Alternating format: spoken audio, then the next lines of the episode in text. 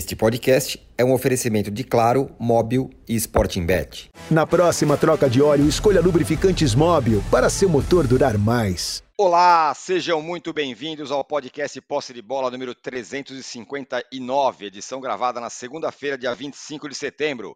Eu sou Eduardo Tironi, já estou conectado com os meus amigos Arnaldo Ribeiro, Mauro César Pereira, Juca Kifuri e José Trajano. São Paulo é campeão da Copa do Brasil. Nesse domingo, no Morumbi, empatou em 1 a 1 com o Flamengo, levantou a taça que ainda faltava para sua galeria e finalmente saiu da fila com uma campanha em que teve que passar por Palmeiras, pelo Corinthians e também pelo Flamengo na final. O engenheiro dessa conquista, o Dorival Júnior, ironicamente foi o treinador que não teve seu contrato renovado com o Rubro Negro para 2023. O Fla provavelmente terminará a temporada sem nenhum título conquistado, um fracasso retumbante diante da expectativa que foi criada no começo do ano. Qual o futuro do São Paulo daqui para frente? Com mais dinheiro em caixa, Libertadores em 24 e o peso da e sem o peso da fila, ele pode voltar a ser um dos vencedores do futebol nacional, os grandes vencedores? E o Flamengo, qual o futuro do clube que financeiramente surra os rivais, mas que esse ano não conseguiu transformar essa vantagem em vitórias em campo? Copa do Brasil resolvida. Essa semana teremos também Sul-Americana e Libertadores. Corinthians, Fortaleza, Internacional e Fluminense vão entrar em campo. Bom, nessa abertura de hoje, a gente vai abrir uma exceção. O Arnaldo e o Mauro, que estiveram no Morumbi, passaram o maior calor das suas vidas, vão dar uma olá inicial sobre as suas impressões, um plá sobre as suas impressões é, do jogo e da final. Em seguida, eu falo qual é a enquete, o Trajano, como sempre, avalia faz a sua abertura e o Juca logo depois. Todos combinados? Então vamos lá.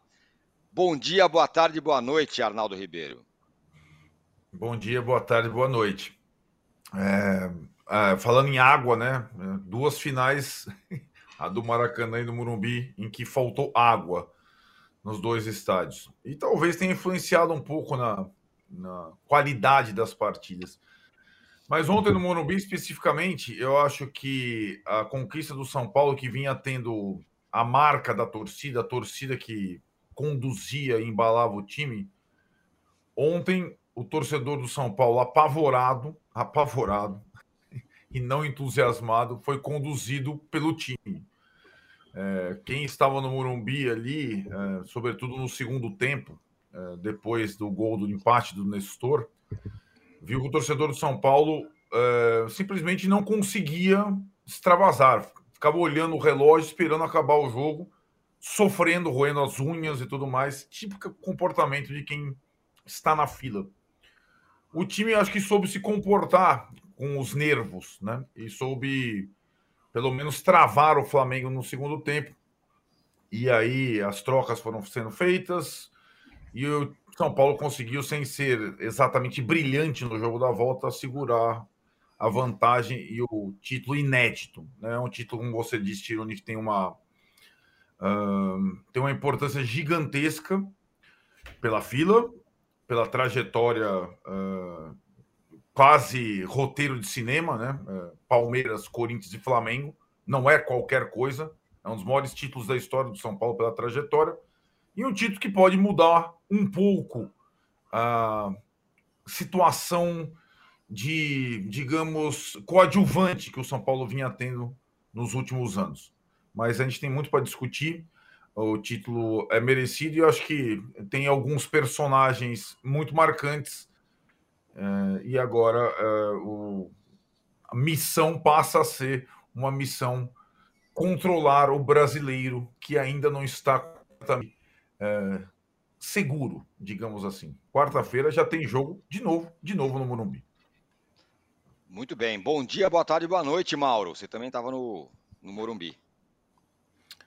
Bom dia a todos. É, é, ontem teve um detalhe que me chamou a atenção no final. Não tinha quase ninguém no estádio, alguns torcedores estavam dentro do gramado tirando foto, uma galera entrou do campo. E eu fiquei horas lá ainda trabalhando, né? Eu fui para a cabine da, da, da, Jovem Pan Esporte, fiz a transmissão do jogo e depois fiquei lá, fiz minha live do meu canal, fiquei escrevendo para o blog do UOL, fiquei lá trabalhando até quase 10 horas da noite. E tinha um camarote com uma festa lá, rolando lá um pagode, daqueles que o Tirone gosta e tal. E, de repente, começou um discurso do Casares. É, e aí que eu quero tocar no ponto, né? É impressionante como os dirigentes de futebol se parecem e tiram proveito desses momentos como se fosse modelo de gestão. Os, o Casares não é modelo de gestão. O São Paulo não tem um bom modelo de gestão. O São Paulo foi ao cassino. Ele investiu mais do que pode, jogou as fichas e deu certo.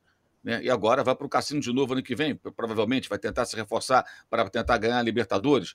E as dívidas, os outros problemas que eram pauta de época de eleição, início de, de campanha, isso fica de lado. Pouco importa, quem vai ligar para isso hoje? São Paulo é campeão, assim que funciona. Mas o discurso era muito curioso, sabe? E exaltado, até com aquele famoso palavrão, seguido de é o melhor presidente do Brasil. Olha que coisa bonita, né? É, uhum. Casares. Ainda tinha um Casares ao final. Um negócio sensacional. Pena que eu não gravei, mas eu escutei, ficou na memória. Compartilho com vocês que pouca gente, certamente, poucos tricolores acompanharam isso, sejam. É, é, estejam casarizeados ou não, né? Que agora tem isso, né? Muita gente dorivalizada, né? E aí eu tô vendo também muita distorção com relação a toda essa questão do Dorival Júnior, a gente pode falar no decorrer do poste de bola, é, mas o Flamengo, por, por, sua vez, não precisa de vilões, né?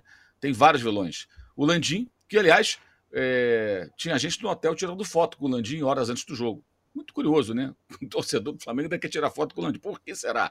Não sei, mas tirou foto. Teve gente que está tirando foto, tem vídeo é, mostrando isso. Depois foi encontrar o, o governador de São Paulo. Essa semana esteve em Brasília cuidando de outras questões é, também a gente pode desenvolver no decorrer do, do, do nosso podcast, mas convenhamos, né? É, é, é, muito curioso. Tem mordida na virilha, tem o presidente atrapalhado, o técnico que deu uma coletiva bizarra no final, o São Paulo, tentando trazer para ele méritos que ele não tem. Na verdade, ele foi muito é mal na final. O jogo, o, o, a final se decide no primeiro tempo do Maracanã, quando o Flamengo jogou com uma escalação estapafúrdia, porque ele não teve coragem de deixar do, do banco o Gabigol, que ontem entrou no jogo, ele não existiu. O Gabriel não existiu. E impressiona a entrevista desse rapaz depois do jogo. E quando eu falo isso, tem gente que acha que é perseguição. Não, é uma crítica absolutamente construtiva de quem admira o jogador e de quem respeita a sua história no clube e lamenta que ele esteja jogando isso fora. O Gabriel precisa acordar. Ele está vivendo um mundo paralelo. O que ele fala depois do jogo? Que o Flamengo é uma engrenagem, o time que se a engrenagem não funciona, ele também não funciona. Então, quando ele faz os gols, é por quê? Porque a engrenagem funciona. Então, o mérito também não é dele. O mérito é de quem é do primeiro gol lá em, em, em Lima? Do Bruno Henrique do Arrascaeta? Ele só empurrou para o gol. O, mérito é, o demérito é do Pinola, que deu passe, entre aspas, para ele fazer o segundo gol contra o River. Não importa, ele estava lá e fez o gol. O jogo é coletivo, mas ele pode, ele precisa mudar o seu comportamento, que o desempenho individual é sofrível. Ontem ele não fez nada além de chutar o gramado e cair sozinho na sua primeira intervenção. Foi um desastre. O Pedro fez até um jogo bem, é, um bom, primeiro tempo até bem bom, bem participou do gol e tudo mais. E também destacar é, do lado rubro-negro a indolência do Gerson, né? O Flamengo vence por 1 a 0 o gol nos acréscimos, joga melhor. São Paulo até igualou o jogo, mas o Flamengo era melhor no conjunto da primeira etapa. De fato, o estádio não estava pulsando, a torcida estava apreensiva, o pessoal roendo as unhas. O Flamengo faz o gol, a torcida do Flamengo começa a cantar, vai para o intervalo jogando a pressão para cima do São Paulo, se fica 1 a 0 e aí o Gerson tem uma bola na entrada da área, ele não passa, ele não chuta, ele perde a bola. E aí a bola vai lá na direita, o Ailton Lucas faz uma falta completamente idiota no Ailton Rato, era só cercar, a bola jogada na área, o Rossi soca para fora da área, ninguém do rebote, o Nestor acerta um belíssimo gol, aliás, um personagem tanto esse rapaz, mas ninguém está perto para diminuir o espaço. Claro, o jogador menos distante era o Gerson, mas se preocupou em disputar a bola fora da área? Não, assistiu, ficou olhando, como em outras ocasiões. Então, até nas contratações, parece que contrata-se até você tentar entender qual é o estágio do jogador que passa na cabeça dele. Tem Gerson, tem Fabrício Bruno, tem Gabriel Barbosa, tem vários jogadores que estão vivendo fora da realidade. Como o São Paulo com a sua entrevista estapafúrdia, né? Quanto aos dirigentes, aí é outra história, né? O patamar é mais alto mesmo, em termos de lambança e de equívoco. É um feito e tanto.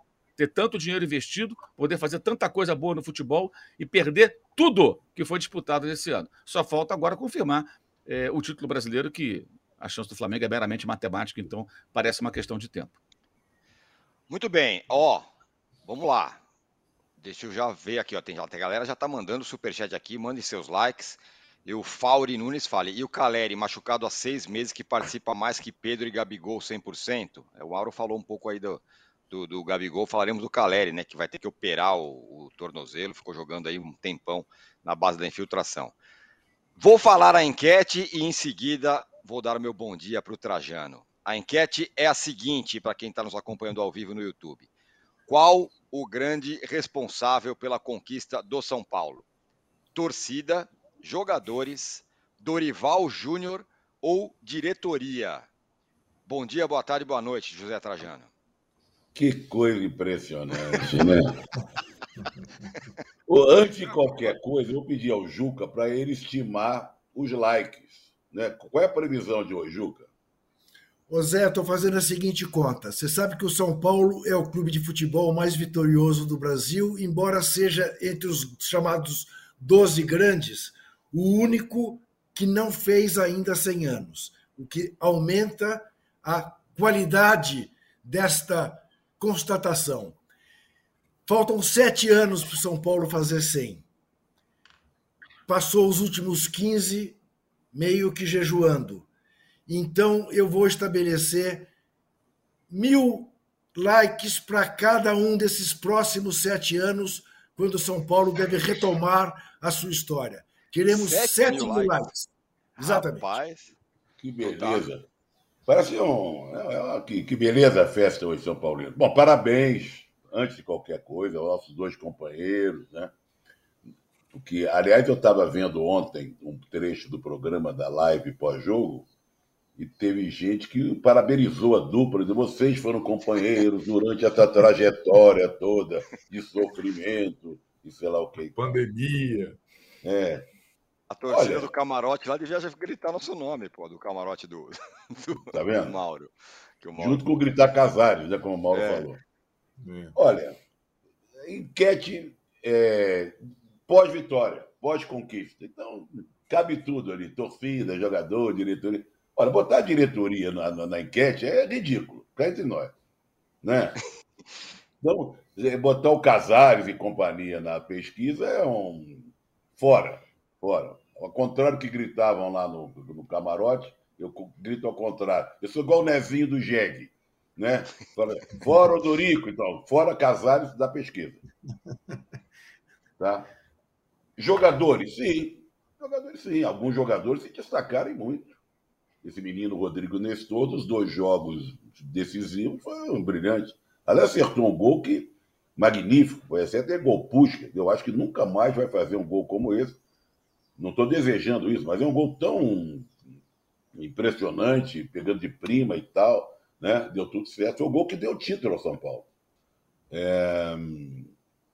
Que é mais Dorival Júnior. Tem a sua parcela, sim, também, claro, tem a sua parcela.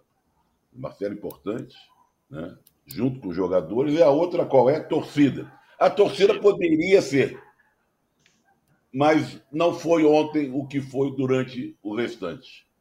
Então, se eu tiver que responder a enquete, enquete cheia de plumas, de confete, serpentinas, esquadrilha da fumaça, não, que, não sei o quê. Aliás, que Esquadrilha da Fumaça foi só aquilo? Passou e foi embora e disse adeus? Foi. Aquilo que coisa lá. ridícula, né? Gastaram, gastaram combustível só para aquilo ali? Eu não, não vi sentido nenhum naquilo. Bom, eu vou ficar com os jogadores. Porque Boa. não só o Rodrigo Nestor, o goleiro, esse, esse goleiro, o uhum. Rafael, que é um que a gente sabe muito bem, desde que o Rogério Ceni saiu, já foram testados ali dezenas de goleiros, né? Nenhum dava certo. E ele está dando certo já há algum tempo. E ele é tricampeão da Copa do Brasil, ganhando pelo é Cruzeiro e pelo Atlético. O, o Rafinha, né? pela, pela liderança e tal, papá, capitão do time. É, o Beraldo, que é uma surpresa, um bom zagueiro, jovem. Então, eu acho que os jogadores. Vou perder, vai dar Dorival Júnior, mas vou perder e vou ficar com os jogadores. Ó, vou, daqui a pouco eu vou dar a, a, a, as parciais aí, vocês vão se surpreender. Juca Kfouri. Bom dia, boa tarde, boa noite. Ó, antes aqui, ó. O. O Yoshiro, Yoshiro falou, foi um título democrático do tricolor, onde o maior artilheiro foi o Rato, com dois gols. Título mais coletivo impossível, diz ele. Diga lá, Juca, bom dia. Bom dia, boa tarde, boa noite. Aliás, essa é uma das grandes diferenças entre o Flamengo e o São Paulo. São Paulo é um time, é um time coletivo de trabalho, mutirão. O Flamengo é um arquipélago. São 11 ilhas que não se comunicam entre si. Ô, âncora, primeiro eu preciso puxar a sua orelha, porque na apresentação você esqueceu simplesmente de falar de Boca Juniors e Palmeiras na Libertadores.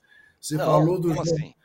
Você falou da Copa Sul-Americana, Corinthians e Fortaleza, Inter e Flu- Fluminense, Ah, sim, tem o Palmeiras, claro. e não verdade. falou de Palmeiras e Boca Juniors. Poxa.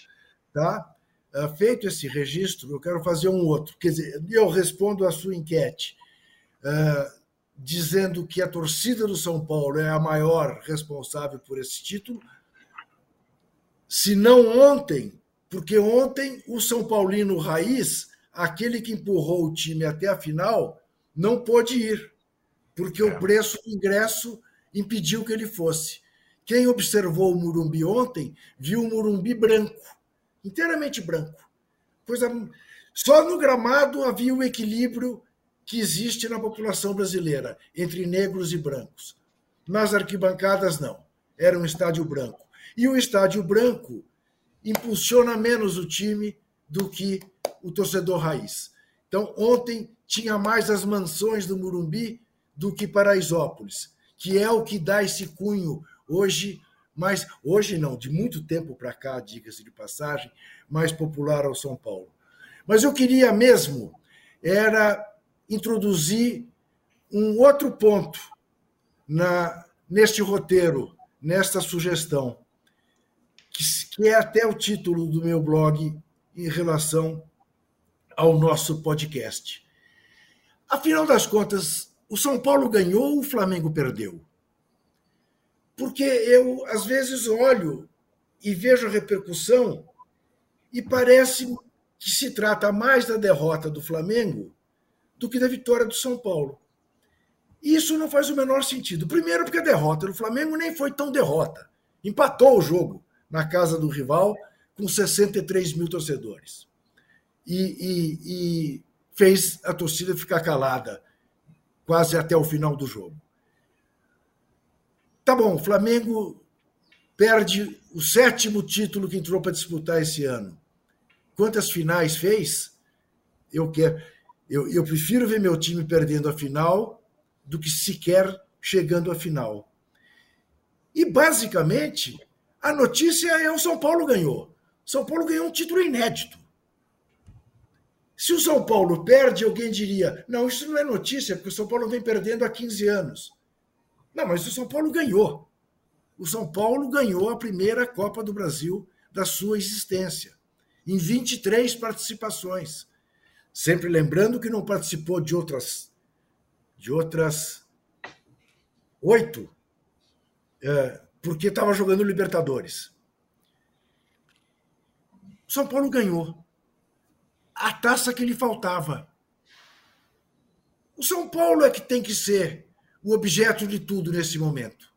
É claro que o fato de o Flamengo ser o clube de maior torcida do país torna relevante o Flamengo, mais uma vez, não ter sido campeão.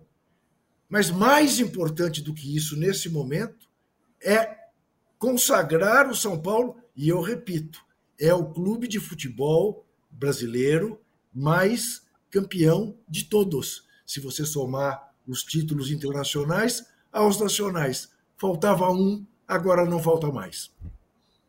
Eu só quero fazer um registro aqui. Primeiro que eu, eu dis- eu discordo do Juca, mas vou falar mais para frente. Porque eu acho que o título foi comemorado, exaltado, e etc, etc, etc. Segundo, hoje não tem, não tem no nosso programa o. É só na sexta-feira, né? Que você dá Ratão e o gatão. Gatão. O Fufuquinha colocando medalha nos jogadores dentro de campo, aquilo me deixou tão enojado, sabe? Nossa. Foi uma coisa, olha, sem brincadeira, foi uma das cenas mais desagradáveis que não, não, não cabia numa decisão, não cabia em lugar nenhum, sabe? Que coisa cena ridícula. O Fufuquinha colocando medalha nos jogadores dentro de campo. Só um detalhe também que aconteceu no Morumbi ontem, teve lá uns drones fazendo umas figuras, umas escritos ali e tal, depois do jogo. Subiram um monte de drone com luzes e fizeram a taça, não sei o quê, campeão. Soberano estava escrito. Pois é, aí, soberano, na hora que foi soberano, a torcida do São Paulo não gostou daquilo. A torcida não rejeita esse rótulo de soberano que sabe tudo o que aconteceu com o São Paulo quando inventou de ser soberano. E a hora que apareceu CBF, foi uma vaia imensa da torcida ali, a hora que foi escrito CBF com os, com os drones ali em cima. Que até era uma ideia muito legal, mas deram uma estragada aí. Arnaldo, Mas, é... oi, fala Mauro. Não, só registrar o seguinte: a CBF teve um acerto e tanto colocando as finais do domingo, né? Nos dois domingos. Sim, isso aí eu acho que é muito razão. claro, meio muitas atrapalhadas, né? Isso aí merece parabéns. Isso aí É foi legal, foi legal. De fato, mesmo. é, embora os jogos mais pesados de mata-mata já podemos dizer até tradicionalmente aconteçam quarta-feira, né? Porque a- as copas são geralmente no meio de semana. é, Criou-se ali uma atmosfera. Ontem, por exemplo, e também no do- domingo passado, desde cedo, aquela coisa do de manhã cedo o cara indo para o estádio, o pessoal com a camisa do time já na véspera, aquela expectativa que no dia útil não, não rola, porque o cara tem que trabalhar, sai correndo para ir para o jogo. É, eu cheguei no Morumbi ontem por volta do meio-dia. E já tinha muita gente, mas muita gente. E saí quase 10 horas da noite. E tinha muita gente que eram esses excluídos. Uma galera ali, milhares de pessoas ali na praça em frente ao Morumbi. Todo mundo ali amontoado ainda, esperando para tentar ver o ônibus que não tinha saído ainda, né? Que é outra situação, enfim. Mas funcionou, acho que funcionou. Eles espalharam os jogos do brasileiro pela semana, em meio a muitas atrapalhadas com o calendário, que não é muito bem o forte da entidade. Eu acho que nessa aí os caras acertaram de fato. Ao contrário da. Sul-Americana, que insiste com essa final única, muitas vezes em lugares Ah, inusitados, como Guayaquil, na Libertadores da América, ou lá em, em Córdoba, né, a final da Sul-Americana passada. Isso, agora vai ser em Punta del Leste, estádiozinho menor, para não ter problema. Na verdade, não é em Punta del Este, né? É em Maldonado. Isso, Maldonado. E, É grudado, tá né? É e pra quem grudado tá ali, né? É grudado, é grudado. Para quem está dizendo que o Corinthians ganhou antes do São Paulo todos os títulos, o Corinthians não é campeão da Copa Sul-Americana. Segue. É verdade. Pode e ser. detalhe, e, e detalhe, não ganhou a Libertadores antes do São Paulo também. É... O Arnaldo, dois personagens que acho que são bem simbólicos dessa história aqui. Daqui a pouco eu vou dar parcial da enquete, é porque é Uhum. meio que uma, é uma reviravolta na, na história desses caras, da vida desses caras, né? O Dorival, né, que saiu do Flamengo, foi para São Paulo, foi campeão, e ontem ele pela primeira vez falou um pouco mais grosso, né, sobre esse assunto. E o Nestor, É. óbvio, que Uhum. faz o gol, faz o gol e chora e fala: "Eu amo vocês", para a torcida que tanto esculhambou o Nestor, chamava de chuta fofo, de não sei o quê. Vamos lá, antes dos dois personagens, só um outro adendo testemunhal é, que passa um pouco pela fala dos três. É, o Mauro falou da, da questão das finais domingo da CBF. Acho que é ok no domingo, mas não às quatro da tarde e não tentando dominar o evento, como foi o caso. Ou seja, o isolamento que ela quer, com ingresso físico, com a parafernália antes do jogo, com a esquadrilha da fumaça, com esses drones ridículos que o Tirone gosta, eu odeio, com palavra soberana e o CBF, com um monte de cartola para entregar a medalha. Então, a CBF tentou se apoderar da final, como faz a Comebol, a FIFA, e eu não gosto dessa coisa. Inclusive, prejudica. Apoiado, apoiado. a preju... né, Mauro? Prejudicou a torcida no Maracanã e prejudicou a torcida no Morumbi. E aí, tal, Eu fiquei caramba. com- confesso que eu fiquei com um pouco de medo daqueles aviões passando muito rápido. Eu também, perto. deu, deu tanto rasante na minha cabeça, eu odeio avião baixo, mas isso é outra conversa. Sério, tenho pavor. A outra coisa. Pô, Arnaldo, você me o Brasil eu odeio avião alto. Eu, eu odeio É, alto, exato. eu prefiro no, no chão, pô. Verdade. Passar o Trajano, Trajano odeia avião alto. Exato. Mas você sabe, gente, essa questão dos Ah, excluídos muito da bom. final, isso é tão absurdo. Eu, eu questionei a diretoria do São Paulo o tempo todo sobre um evento para quem não pudesse ir ao estádio, em algum local, já que nessa cidade não se pode mais reunir ninguém para nada. Não tem mais Vale do Gambaú, não tem Avenida Paulista, não tem. E, Mauro, os excluídos, Juca e Trajano, foram ao Morumbi, chegando de Paraisópolis, das outros lugares da cidade, via metrô, para o pós-jogo, para tentar ver alguma cena, para tentar ver algum. E os jogadores foram ao portão. Foi ali no, no portão que a torcida principal, que a torcida do São Paulo, poucas, poucas pessoas, mas algumas pessoas, celebraram a conquista do título do Paulista na época da pandemia. E os jogadores entenderam, foram para o Alambrado. E aí, claro, o que, que acontece?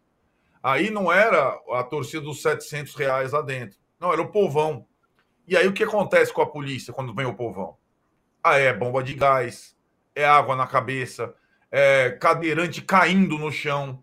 É isso que a gente vê, essa distinção. Então, assim, a torcida, como disse o Juca, do São Paulo, que levou o time até a final, boa parte dela não pôde, não pôde ir. Quando foi tentar esse contato fora do estádio, foi repelida dessa forma que a gente sabe tão bem. Eu queria ver, Mauro, a, a Polícia Militar de São Paulo com a bomba e com o, esguicho e com o, a, o, o, caveirão na turma do camarote do Casares, lá, se eles fariam isso, né? Se eles estivessem celebrando lá. Então, isso é para mim é nojento, é uma coisa absurda. Eu fico maluco com essas coisas. Não suporto, não tolero. E acho que é muita distinção como se trata quem tem dinheiro e quem não tem dinheiro nessa cidade particularmente. Posto isso, Dorival Júnior e Rodrigo Nestor. É, o Dorival Júnior Tironi, que deu a entrevista ontem, né, pós-conquista, claro, né, para ele, bicampeão da Copa do Brasil e tal, a entrevista mais São Paulina desde o início, né? Ele teve o nome cantado, quando a torcida do São Paulo, isso foi mesmo a torcida que não frequenta tanto o estádio, quando o São Paulo, que é um clube que cultua o treinador, a torcida do São Paulo cultua treinadores, canta o nome do Tele e do Murici, é jogo especial. Foi o que aconteceu ontem. E o Dorival teve o nome cantado depois de ter lei Murici. Ele coloca o pé dele na história do São Paulo, né? Pelo título inédito, pela conquista inédita e fala de uma fala com uma consciência do estágio geral do São Paulo muito importante. É, que eu acho que agora ele, ele vislumbra fazer um trabalho mais longo do que ele fez em outros clubes. Ele, normalmente ele faz trabalhos curtos é, se aproxima lá dos dirigentes de uma forma absurda, lá cultuou os dirigentes do São Paulo e é, fala lá com detalhes daquele espécie de pacto feito do São Paulo não negociar nenhum jogador nesse período. Foi mais por isso, um pouco bem pelo Lucas, mas não pelo Rames Rodrigues.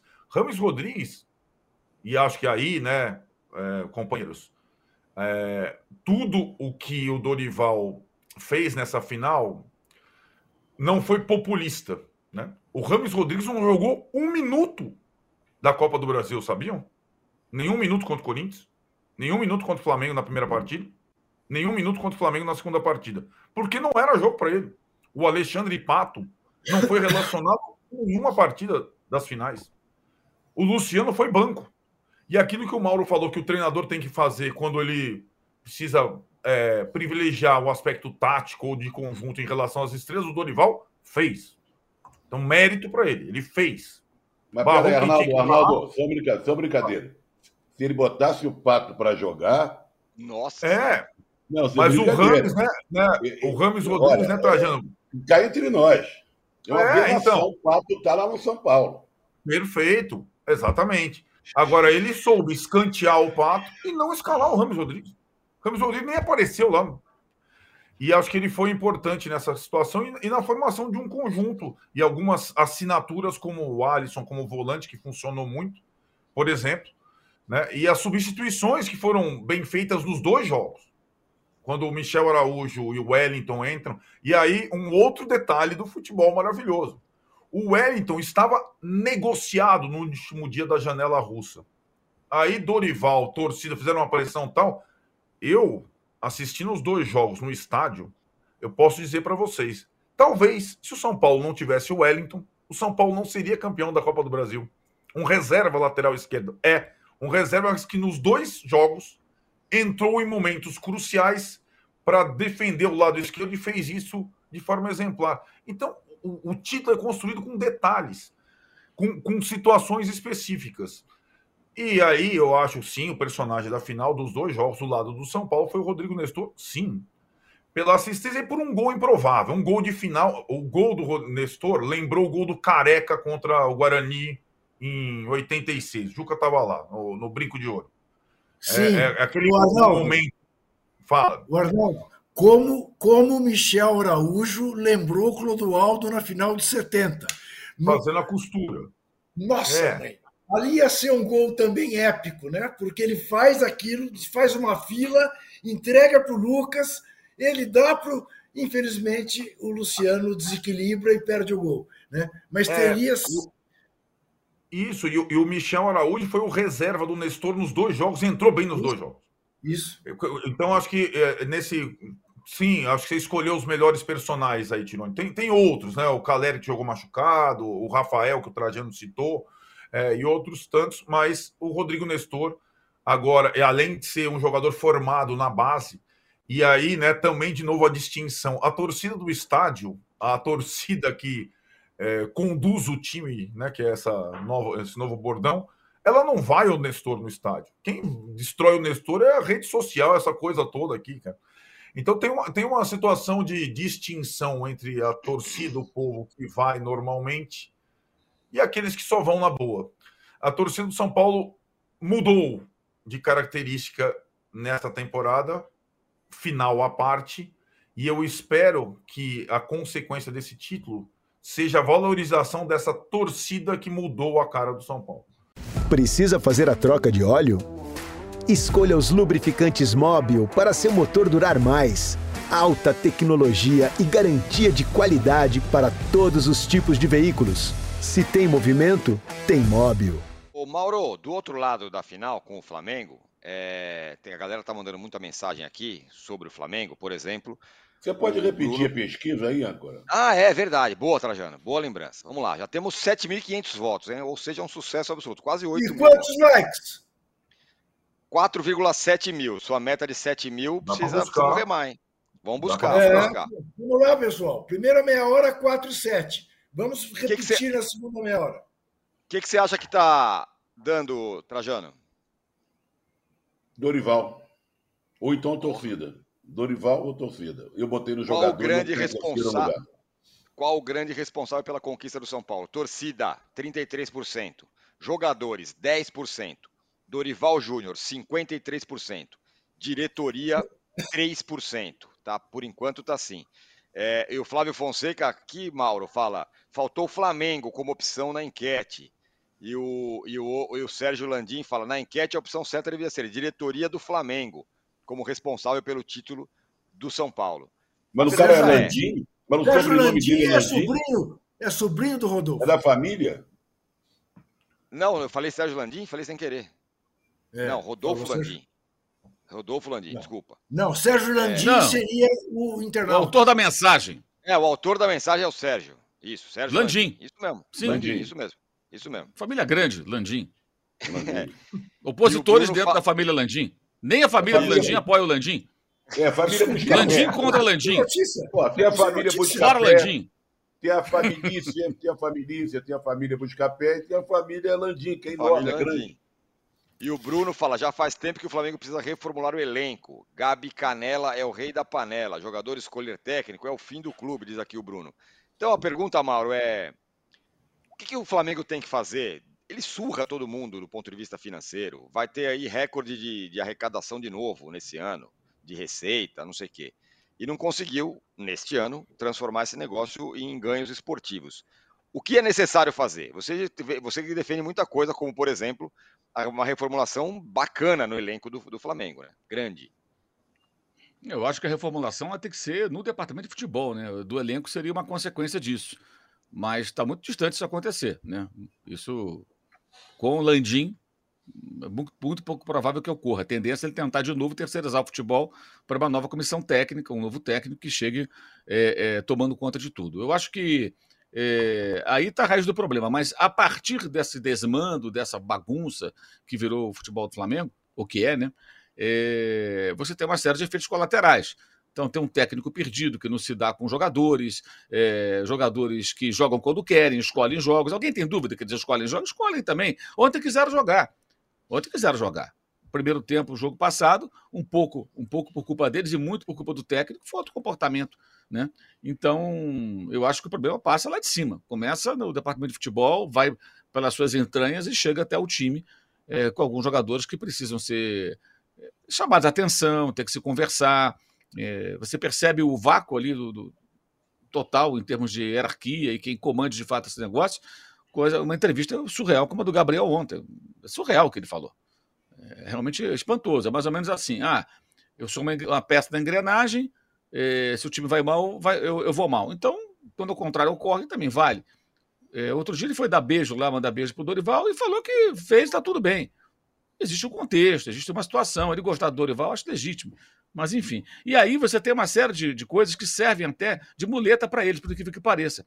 Como, por exemplo, a questão do próprio Dorival. É, é muita ingenuidade, na minha visão, a pessoa achar que o Dorival teria sobrevivido até agora no cargo de técnico se renovasse o contrato dele no ano passado. Provavelmente ele seria dragado pela bagunça do departamento de futebol. Aliás, ele estava no Flamengo quando definiram dar 42 dias de férias. Não sei se ele foi contra ou a favor, mas foi definido isso no ano passado, antes da contratação do Vitor Pereira. O Dorival já tinha ali uma situação que não era muito, muito, muito clara, em que ele não parecia ter força para enfrentar os jogadores quando eles faziam partidas visíveis na meta final do ano passado, que já foi um sinal dessa acomodação que viria em 2023, né? quando é, é, o time teve uma queda grande de rendimento na reta final. Enfim, eu acho que é, é também agora é muito, muito conveniente e populista você tirar do contexto e só. Se o Flamengo tivesse o Dorival como técnico e tivesse a campanha do São Paulo brasileiro, algo próximo disso, a torcida está satisfeita? Também não ia estar satisfeita. Então não vamos transformar o Dorival também na perfeição em pessoa. Ele é um cara legal, ótimo técnico, faz um trabalho é, no São Paulo importante, ganhou um título importante, dois anos seguidos, mas se ele permanecesse, provavelmente teria sido dragado. Agora, quando contrataram o Vitor Pereira, quando o time faz uma atuação ridícula contra o Fluminense, estoura em cima de quem? Em cima do técnico. Será que a culpa era do técnico? Só dele? Ou dos jogadores, daquele comportamento inaceitável naqueles 4 a 1 do Fluminense? A tiro técnico é mais fácil, quer dizer, o modus operandi é a moda antiga, não existe realmente critério, não existe processo de trabalho. Muita gente ali dentro do departamento de futebol, aparentemente querendo só a manutenção do emprego, nem sempre sendo pessoas competentes. E aí você tem coisas como, por exemplo, é, o Flamengo quer renovar o contrato do Gabriel, que termina no final do ano que vem, para já. Por quê? Com aumento. Por quê? Qual a justificativa? Ah, o Flamengo quer renovar o contrato do Fabrício Bruno. Por quê? Ah, porque ele pode ser é, contratado por um time de fora. Que leve! Ora, bolas! O contrato desse cara vai até o final de 2025. Só porque ele dá umas entrevistas sincerão ali à beira do campo quando o time tá uma porcaria. Coragem para isso ele tem. Mas ontem, por exemplo, o que esse rapaz fez é para levar um puxão de orelha. Não vai levar porque não tem ninguém. Quem vai puxar a orelha dele? O São Paulo? O São Paulo está até sem orelha já, está indo embora. Vai sair, não vai ficar. Esse rapaz, nos acréscimos do jogo ontem, fez uma falta ridícula, criou uma confusão e o São Paulo gastou o tempo no campo de ataque e o Flamengo não teve nem a chance de dar um último ataque, precisando de um gol, porque o rapazinho fez uma pataquada. Um jogador que tem sérias limitações, tem virtudes, é rápido de fato e tal, mas não tem boa saída de bola. Não é isso tudo que imagina ser. Pensa que joga mais. Ele, Gerson, quem é que coloca esses caras no devido lugar? Tem que ter um Jorge Jesus para fazer isso porque no departamento de futebol não tem ninguém em condições de fazê-lo. Nem o presidente, nem o vice de futebol, e muito menos os que estão abaixo desses caras. Então é isso. O Flamengo tem um problema que começa lá em cima e vai embora, e vai descendo, e não para mais. Agora, não adianta também usar agora o Dorival, ah, porque saiu o Dorival. Se ficasse, minha opinião, não duraria muito tempo. Talvez fosse dragado pelo tudo que acontece no Flamengo, perdendo o Mundial de Clubes. Ah, não, se o Dorival tivesse, o Flamengo ganharia do Al-Hilal. Será? Perdeu para o Havaí, já estava se arrastando. Ah, mas já era campeão o time todo desmobilizado no começo do ano, gente. Foram 42 dias de férias. Isso foi definido no ano passado. Os caras eram de férias antes da Copa do Mundo. O Dorival encerra as negociações com o Flamengo quando percebe que o, que o Vitor Pereira vai ser contratado no dia 25 de novembro.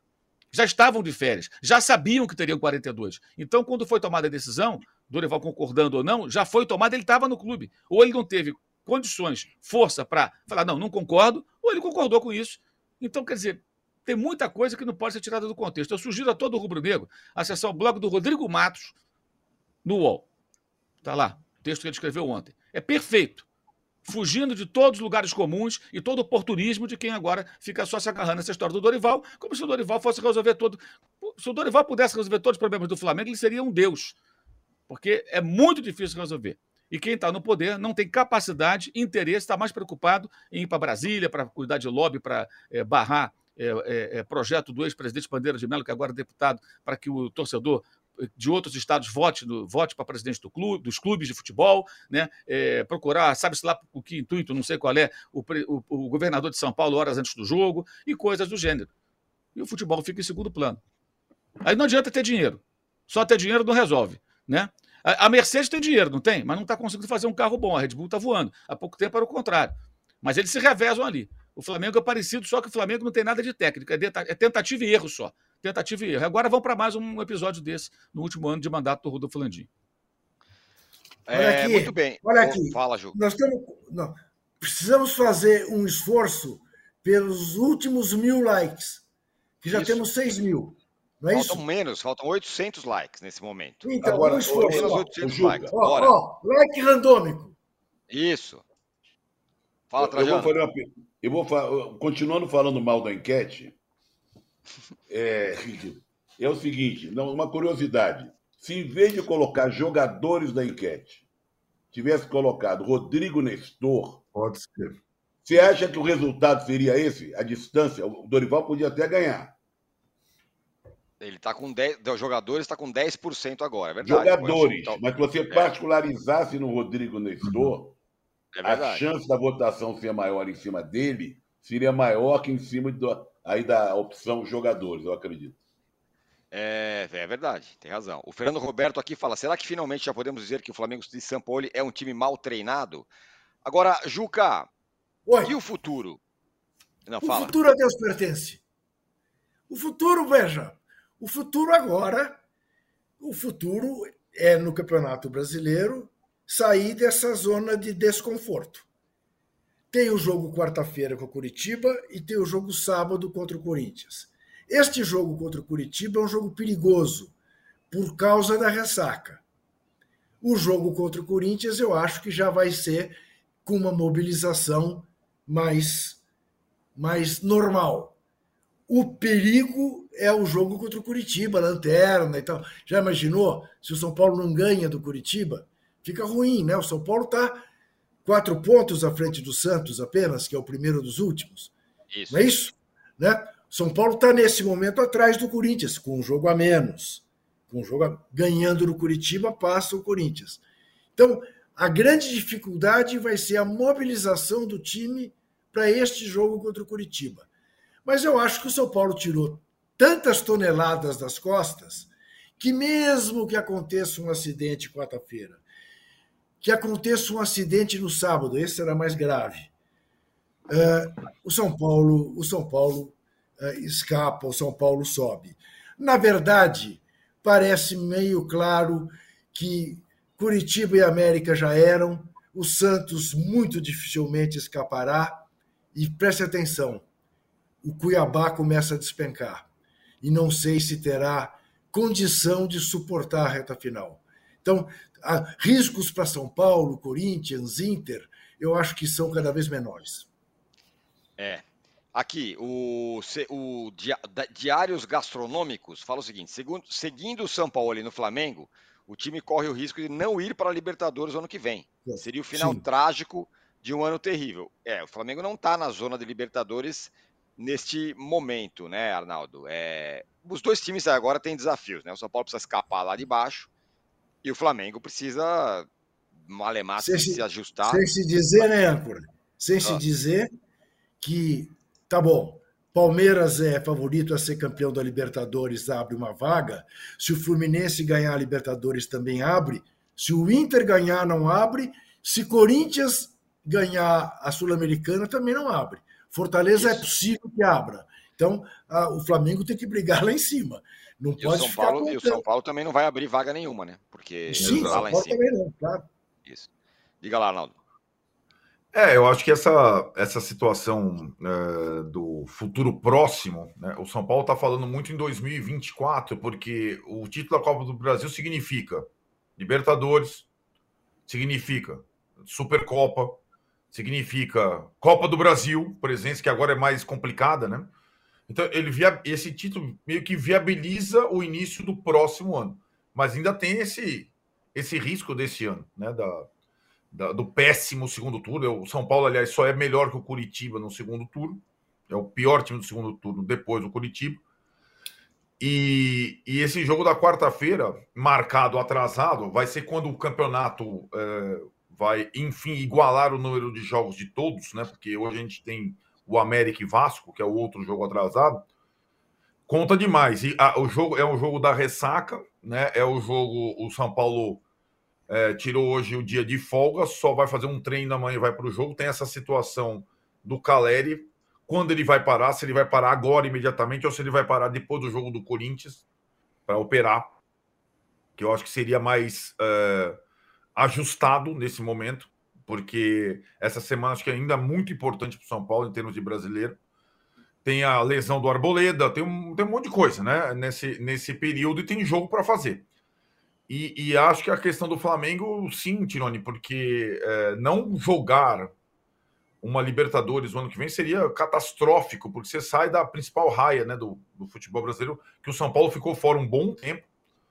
É, e o Flamengo tem a obrigação de jogar Libertadores no ano que vem. É, é, é difícil a gente é, mensurar se a troca, a eventual troca agora, faltando dois meses para acabar a temporada pós-Copa do Brasil no comando técnico, serviria de impulso para o Flamengo.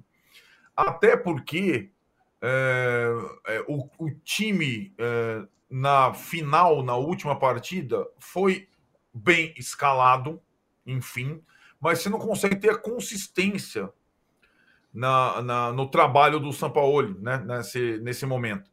Então, é uma decisão difícil para ser tomada num, num momento de acefalia política do, do, do Flamengo, né, do, de comando, não tem é, Landim, Brás, etc. e tal, os líderes do elenco é, o, o, fato é que ontem o Flamengo tinha todo o elenco à disposição com a volta dos lesionados e você vê aquilo lá e fala, cara, isso aqui tem que fazer mais do que tem feito nesse ano, né? É, é uma coisa incrível o desperdício de qualidade. E aí, como o Juca falou, é uma temporada um pouco diferente. Né? É, a, os, os, os, times brasileiros nas Copas, salvo o Palmeiras lá, na, e o Fluminense, talvez, na Libertadores, eles não estão é, é, livrando vaga para aumentar o G no, no, Brasileirão, né? Então é, é uma situação para o Flamengo que é a partir do próximo jogo contra o Bahia, a volta do time ao Maracanã no Brasileiro, que o Flamengo tem que reagir imediatamente no campeonato, imediatamente. eu queria fazer uma pergunta para Rogério né? Fa Curiosamente, Fala, o Rogério no é. Maracanã. Fala, Mauro. Você perguntou? Não, não. Não, então não, eu, pergunto para você. Eu tenho um objetivo agora. Depois do que o Arnaldo lembrou, as benesses da Copa do Brasil, ganhar uma Copa do Brasil, que são, né, Arnaldo? Classificação, primeiro um dinheiro monstruoso, mais até que o prêmio do Campeonato Brasileiro. Classificação para Libertadores. Isso. Disputa da Supercopa. Isso. Não é isso? Uhum. Tem mais alguma coisa? E a vaga garantida na Copa do Brasil, que esse ano tem aquela coisa via estadual. Então eu vou, eu vou fazer uma proposta para o meu querido América, que seria o seguinte: um projeto dinamite. O América pega o Olaria, agora, quarta-feira, jogo de ida, depois jogo de volta. Se o América vencer a, a Copa Rio, o América entrar com tudo na Copa do Brasil. E quem Isso, sabe. Exatamente numa Já organização pensou? monstruosa, hein? com um time vibrante, assim, ao contrário do Flamengo, né? Consiga ganhar a Copa do Brasil, ficar rico de novo, disputar Libertadores, astrais, quem sabe? Não, porque é possível. O time lá de Arapongas, que disputa a Copa do Brasil, em tese, pode ser campeão da Copa do Brasil, não pode? Pode ser. Pode Quantos ser. times disputam a Copa do Brasil? 90? 92, é, né? 92. 92, parece. Esse, então esse... a meta desses times pequenos deveria ser ganhar a Copa do Brasil. Não sei de que Isso. forma, não me perguntem, mas seria interessante. Já teve, Sonhar né? não custa nada, né? Já teve, já teve, Santo André, já teve Paulista de Jundiaí, já teve. Já teve o time do Filipão, o Criciúma. Criciúma e por Mas aí, naquela época, se eu não me engano, o Juca, que é mais antigo de todos nós, talvez possa saber, quando o Criciúma ganhou, ele ganhou todos esses direitos aí que o, que o São Paulo está mealhando? Essa não, grana toda? Não, era a grana, a grana não. A grana a Libertadores disputou? Sim, sim. sim. Ah, é? Criciúma, Crici, Criciúma, Santo André, Paulista jogaram a Libertadores sendo na Série B. Aliás, como o Palmeiras em 2012. Isso Olha mesmo. só. Vou fazer uma pergunta para todos vocês aqui. Daqui a pouco o Juca vai ter que sair, mas não é o nome, mas o perfil. O São Paulo ele não deve ficar, né, Mauro? Qual tem que ser o perfil do técnico do Flamengo, considerando que essa diretoria vai continuar? Esses caras aí são os mesmos. Então, ou seja, a peça para ser trocada é o técnico. Por, pelo menos Eu não falo. O que você acha? Antes do Mauro, antes do Mauro, curto e grosso. Não é o perfil, são as iniciais. JJ. Até para matar essa coisa de uma vez por todas. Muito bem. E aí, Mauro? O ideal seria assim, alguém como o Batman, né? Um super-herói, sabe? Um cara desse tipo. Mas como isso não é possível, né? Isso não é possível, então tem que ser um técnico que realmente tome conta do departamento, como fez Jorge Jesus, como tentaram fazer com outros sem sucesso. É, mas tem que ser um cara que tenha tamanho para passar a chave lá no, no, CT, como fez JJ, e falar que não entra ninguém, exceto os profissionais que trabalham no CT, minha equipe e os jogadores. Acabou. E esse, essa pessoa que chegar, ela tem que ter coragem para romper é, com, com o passado. O passado é 2019. Acabou, gente. Passou. Alguns jogadores daquela geração podem e devem permanecer, mas não todo mundo. Não tem condição. Não, não, não há como, né? Você vê, por exemplo, o caso do, do, do Felipe Luiz. Estava no banco ontem. Acabou. Rodrigo Caio, que nem foi utilizado, até é absurdo isso. Poderia ter jogado algumas vezes com o São Paulo, mas pelo histórico de lesões, não vai ficar. Everton Ribeiro, para mim, já passou o ciclo. Vai jogar bem em algum outro clube, mas para aquilo que o Flamengo quer fazer, pretende fazer, tem que romper realmente com alguns jogadores, tentar. Eu renovaria só com o Bruno Henrique. E também tem outra coisa: renovar com o Bruno Henrique nem entregar para ele tudo que quiserem, não. Por mais que é importante que ele seja. Jogador que vai fazer 33 anos, que teve uma lesão grave, você tem que renovar por um período de um ano, com uma renovação automática, se ele atingir uma meta X, e vamos em frente, pagando muito bem, merece um aumento até de salário, de repente, ok, beleza, mas não é para entregar tudo o que quer. Por mais que ele seja importante, eu vejo dessa forma. O clube precisa ter uma postura mais altiva com relação a isso. A história desses jogadores não vai se apagar. Mas não dá para ficar vivendo disso aí. Tem jogador vivendo disso até hoje. Então, esse técnico tem que ser um cara com personalidade que possa tomar certas decisões, porque no departamento de futebol isso não vai ser feito, a não ser que o Landim amanhã resolva contratar alguém, vai ter que trazer isso lá de fora, que no Brasil eu não conheço esse profissional, para comandar de fato todo o departamento como um, diretor-geral do departamento de futebol, alguém qualificado que entenda de gestão e que entenda também de futebol, de campo, campo e bola, para conversar com o técnico sobre contratações, critérios, escolhas e etc. Se tivesse um personagem desse do futebol do Flamengo, jamais os jogadores teriam 42 dias de férias e começaria 2023 a bagunça que começou. Que seria com o Dorival essa bagunça, por isso eu acho que ele seria dragado pelo sistema, e foi com o Vitor Pereira, que chegou lá já encontrou essa situação. Se o Vitor Pereira soubesse o que ele ia encontrar de fato de dentro, talvez não tivesse aceitado, ficasse cuidando da sogra lá em Portugal. É, boa. Arnaldo, pergunto a mesma coisa para você, e aí também pergunto é, com relação ao São Paulo o, o para o ano que vem, uma coisa que é fundamental o São Paulo fazer, uma, uma medida que o São Paulo tem que fazer para continuar aí é, colhendo os frutos e, e, continuando numa, numa boa fase? Ah, uma coisa é, eu acho que pagar todo mundo em dia, zerar com a grana que entra essa situação e viabilizar a permanência do Lucas no elenco. Acho que é isso com os jogadores que estão voltando de lesão, o Ferrarese, o Galopo, talvez o Igor Vinícius, tenham reforços para o ano que vem para incrementar um pouco o time, já, já dentro de casa. Em relação ao técnico do Flamengo, o perfil é bem complexo. O Mauro é bem complexo, cara, porque é, eu, é por isso que eu acho que passa pela troca do comando do futebol. Porque eu acho que não adianta você é, contratar um treinador e esse treinador uh, ficar à mercê do grupo de jogadores e tudo mais, ou dessa direção. Então, acho que o Flamengo deveria trocar o comando do futebol e o comando do futebol. Eu tenho uma solução. Eu tenho uma é solução é irônica. Eu tenho uma solução Diga, irônica Flamengo. Não, até vou atravessar um pouco o Mauro, o Arnaldo dizendo o seguinte: além de tudo que ele falou, colocar mais investimento cada vez mais lá em Cutia Cutia, ah, de, de, lá tem brotado né, Rodrigo Nestor e etc, etc, etc. Mas para o Flamengo, em termos de ironia, o Mauro falou em tamanho e, e falou tamanho e coragem. Tem que ressuscitar um sujeito que, inclusive, foi jogador do Flamengo. E os Strick. Carlinhos. E o Strick é o oposto do Carlinhos.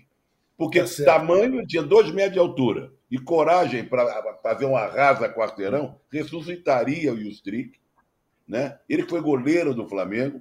Aí eu queria ver o Gabigol se engraçar pro lado dele, com, mandando beijinho pro técnico adversário. É, uma grande ideia, eu acho que uma é claro que É claro que eu não gosto de violência, nem desse tipo de coragem, é apenas uma ironia. Ironia, perfeito. Fala, Mas eu acho que não, tem um problema. Ironia, hoje em dia, o Juca sabe muito bem, todos nós aqui sabemos muito bem, que é uma coisa muito perigosa. As pessoas não Ninguém entendem a ironia A ironia foi para o banco de reservas. Verdade. Foi. Eu, eu acho que essa não é ideia, essa, essa possibilidade, essa é, da, da, contratação do Tite, por exemplo, acho que seria uma coisa interessante para o Flamengo, uma coisa diferente. O Juca não gostaria, mas eu acho que é um outro tipo de situação, outro modelo. O cara tá parado um maior tempo depois da Copa do Mundo, tal. Eu acho que para tomar conta ali. Por que, que eu não gostaria? Mas eu acho interessante. Por que, que eu não gostaria, particularmente? Porque o Tite, o Tite, em tese, é um técnico que ficou muito associado ao Corinthians, embora tenha dito muitos nãos ao Corinthians em 2023. Rapaz, o que se diz é que o Mano Menezes já está contratado para 2024.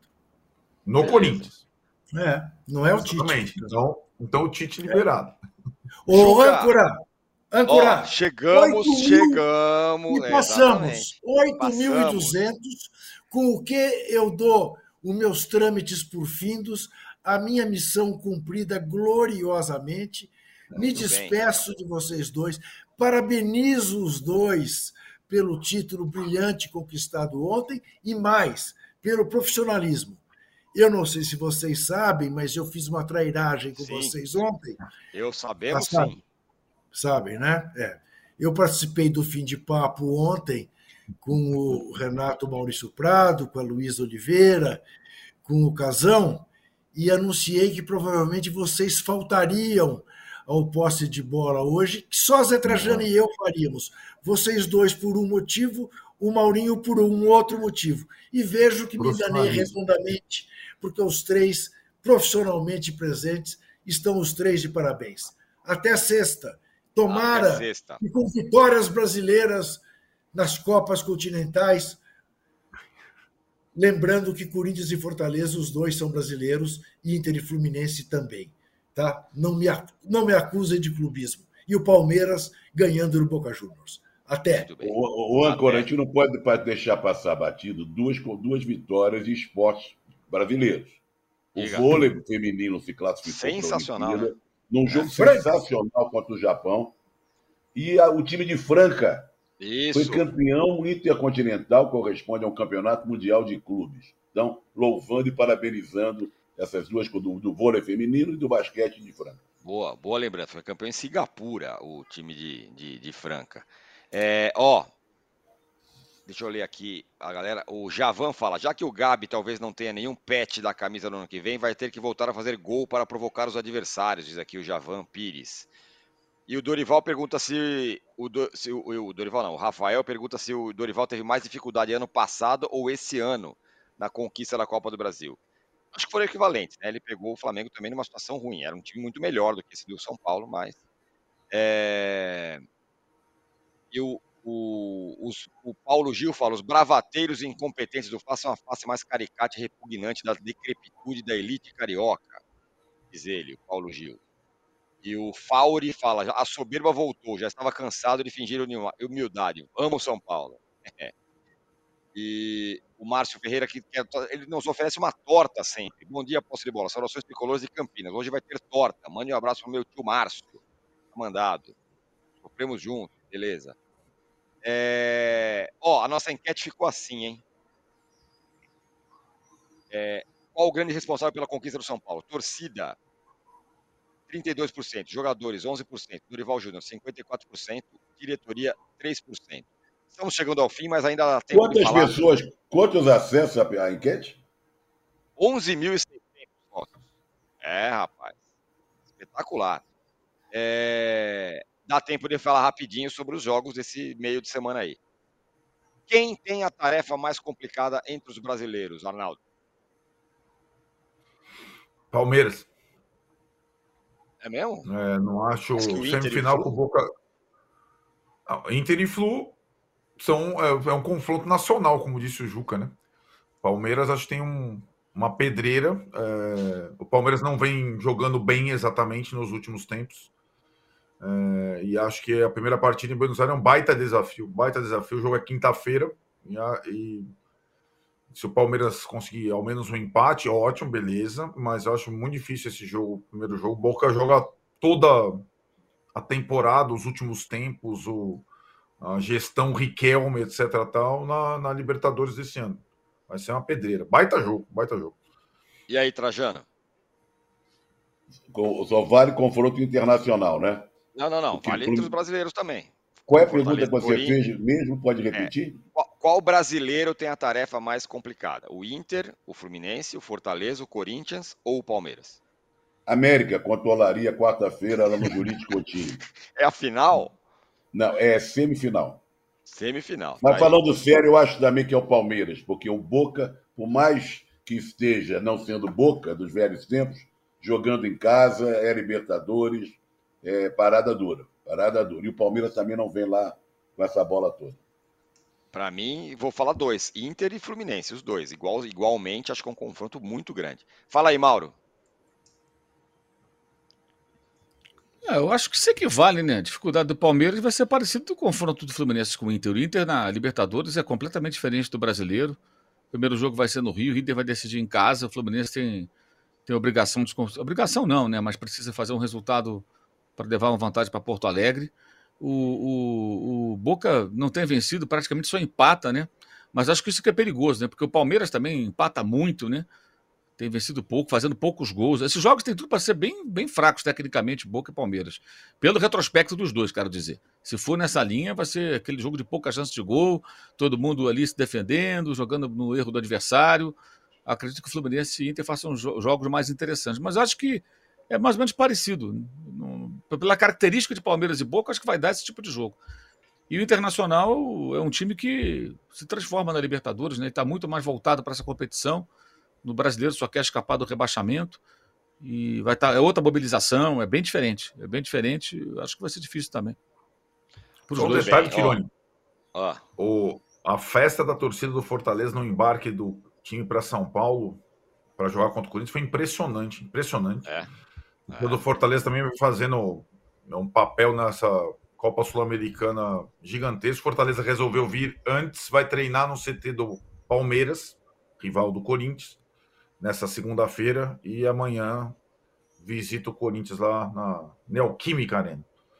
Muito bem. E o, o copiando e colando fala: além de incompetente, a diretoria é azarada. Quem imaginaria perder logo para o Dorival? Não sei o que é pior, o ano do Flamengo ou morder uma virilha às quatro da tarde no sol do Rio de Janeiro, diz ele aqui, lembrando a história do, do Marcos Braz. O Rafael Luiz fala que o Inter foi o primeiro campeão de tudo no Brasil. Abraços, é verdade. Ficou até o slogan, né? Campeão de tudo.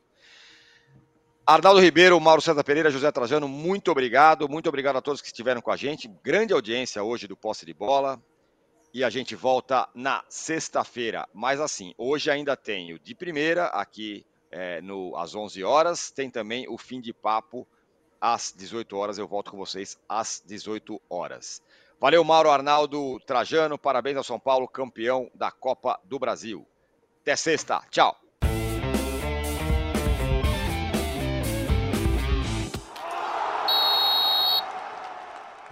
O Posse de Bola tem pauta e edição de Arnaldo Ribeiro e Eduardo Tironi. Produção e coordenação de Rubens Lisboa. A distribuição é de Rafael Bellatini. O editor do All Sport, o Thiago Biasoli Moller. Editor assistente do All Sport, Patrick Mesquita. A operação de ao vivo é de Paulo Camilo e Fernando Moretti. Coordenação de operações de Danilo Esperandio. Motion Design de Felipe Dias Pereira. Direção de arte de Daniel Neri e Gisele Pungan. O editor-chefe do Allmove é o Felipe Virgílio. O editor-chefe de esportes, o Bruno Doro. O gerente-geral de imóvel, Antônio Morel. Gerente-geral do All Sport, José Ricardo Leite e o diretor de conteúdo do UOL é o Murilo Garavello. Qual?